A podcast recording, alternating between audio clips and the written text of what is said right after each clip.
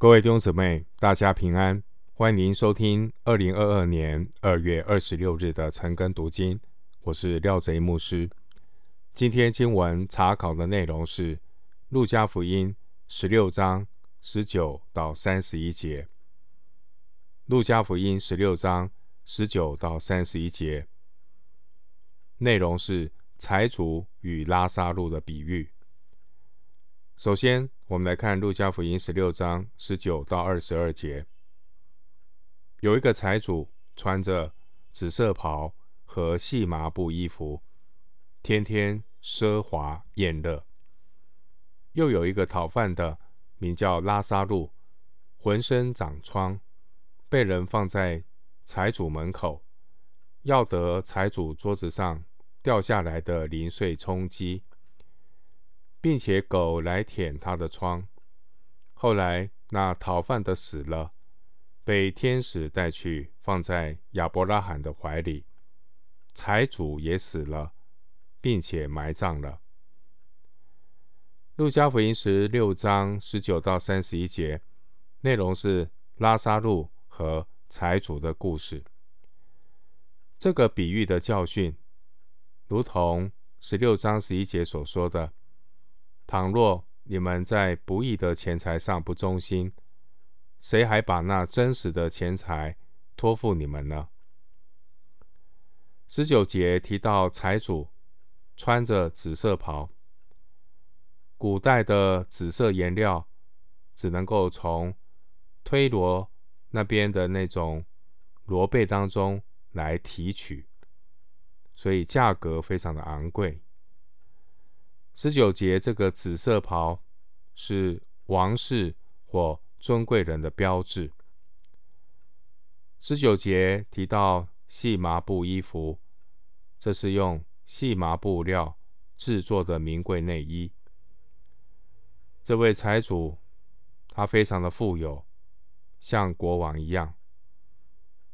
财主在法利赛人的眼中是一个。蒙神赐福的人，因为法利赛人认为财富代表上帝赐福一个人。在主耶稣众多的比喻中，从来没有提过其中人物的名字，但是在这里呢，却特别提出这位乞丐的名字是拉撒路。可能因为这是一个真实的事件，也可能是为了强调。他是神所帮助的人。经文二十节描述拉撒路，他浑身长疮。二十一节，当时候犹太人是用手取食物，富人呢常常会用面包来擦手，擦过手的面包呢就随手丢弃，所以拉撒路就会在。门口等待，要得财主桌子上掉下来的零碎充饥。二十一节提到狗来舔他的疮，很可能这会刺痛他的伤口，但是呢，拉撒路无力躲开。这位乞丐，他身体可能有残疾，所以二十节说他被。被人呢放在财主的门口，他死后又被天使带去放在亚伯拉罕的怀里。犹太人在赴宴席的时候呢，在宴席上，他们的姿势就是靠着左手肘，侧身半躺着，就好像身处在。后面的人的怀里，所以呢，放在亚伯拉罕的怀里，很可能是指与亚伯拉罕一同在神国坐席。财主和拉撒路代表两种完全不同的人生观。财主他天天奢华宴乐。他的世界就像一个持续不断的宴会，一生都在欢乐享受。二十节，我们看到这位拉萨路，他天天讨饭，他的世界就像一个没有尽头的苦海。拉萨路的一生都在仰望救恩。财主死了，他耗费一生，悉心保养的身体也被埋葬了，但是他的灵魂却无法安息。拉萨路他死了，他浑身长疮的身体，最后可能就好像垃圾一样拿去焚烧。然而拉萨路的灵魂却被天使带到乐园安息，在那里不再有痛苦，不再有生疮，也不再有饥饿。回到经文，路加福音十六章二十三到二十六节，他在因接受痛苦，举目远远的望见亚伯拉罕，又望见拉撒路在他怀里，就喊着说：“我主亚伯拉罕呐，可怜我吧，打发拉撒路来，用指头尖沾点水，凉凉我的舌头，因为我在这火焰里极其痛苦。”亚伯拉罕说：“儿啊，你该回想你生前享过福，拉撒路也受过苦。如今他在这里得安慰，你倒受痛苦。不但这样，并且在你我之间有深渊限定，以致人要从这边过到你们那边是不能的，要从那边过到我们这边也是不能的。”从人的角度来看，这位财主他可以说是寿终正寝，备极哀荣。不料他的灵魂并没有沉睡。二十三节说，他的灵魂在阴间受痛苦。耶稣的描述的确会让法利赛人感到害怕。因为在法利赛人的眼中，财富是蒙福的标志。那财富怎么会在阴间受痛苦呢？主耶稣宣告，财富并不是蒙福的标志，财富却是一个人忠心的试验。二十三节提到阴间，阴间是人死后灵魂暂时停留。等候末日受神审判的地方。阴间包括两个部分，一部分收留义人的灵魂，又称为乐园。路加福音二十三章四十三节。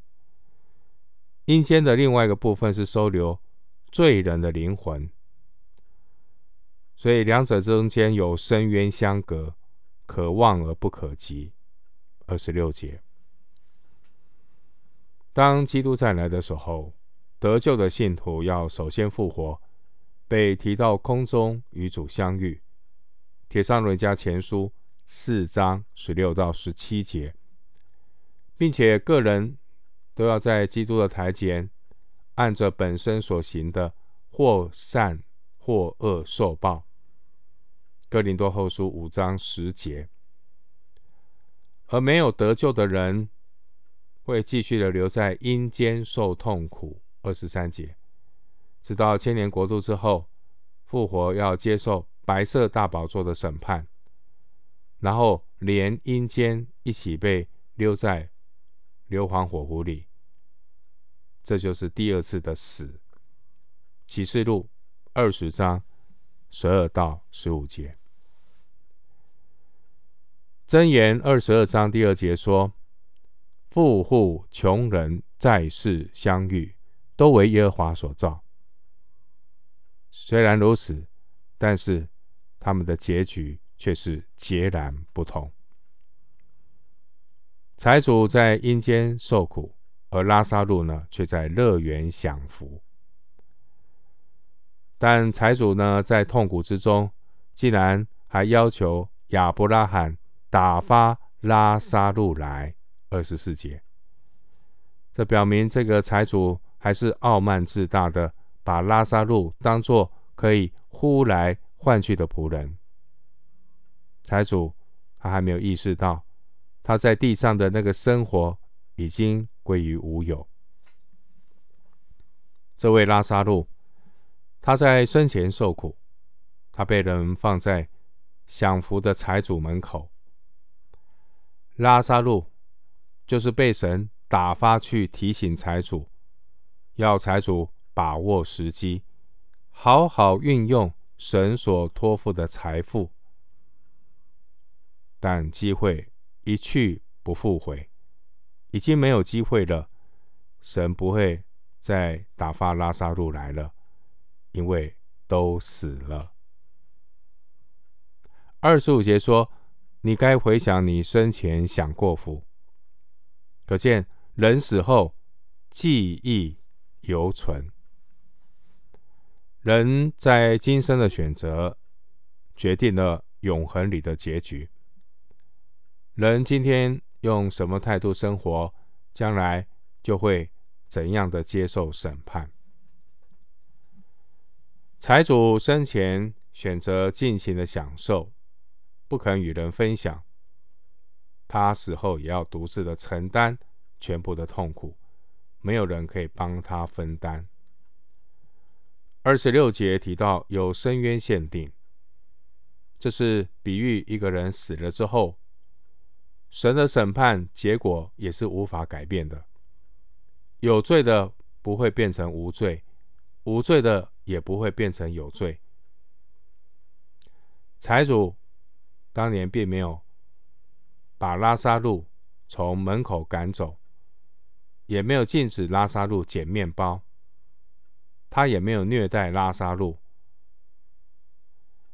财主的罪不是因为做了些什么。而是因为什么都不做，完全漠视被神打发来提醒他的拉萨路，他在弟兄的需要面前袖手旁观。财主的结局，正如主耶稣在十六章十一节所说的：“倘若你们在不义的钱财上不忠心。”谁还把那真实的钱财托付你们呢？回到经文，路加福音十六章二十七到三十一节，财主说：“我主啊，既是这样，求你打发拉撒路到我父家去，因为我还有五个弟兄，他可以对他们做见证，免得他们也来到这痛苦的地方。”亚伯拉罕说：“他们有摩西和先知的话可以听从。”他说：“我主亚伯拉罕呐，不是的。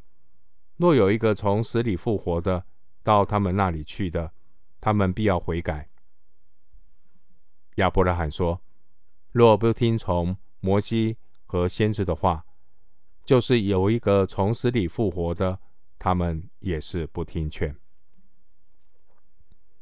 二十一、二十七节说：“求你打发拉撒路到我父家去。”这是从阴间发出的呼吁。死后的财主竟然成了一个热心传福音的人。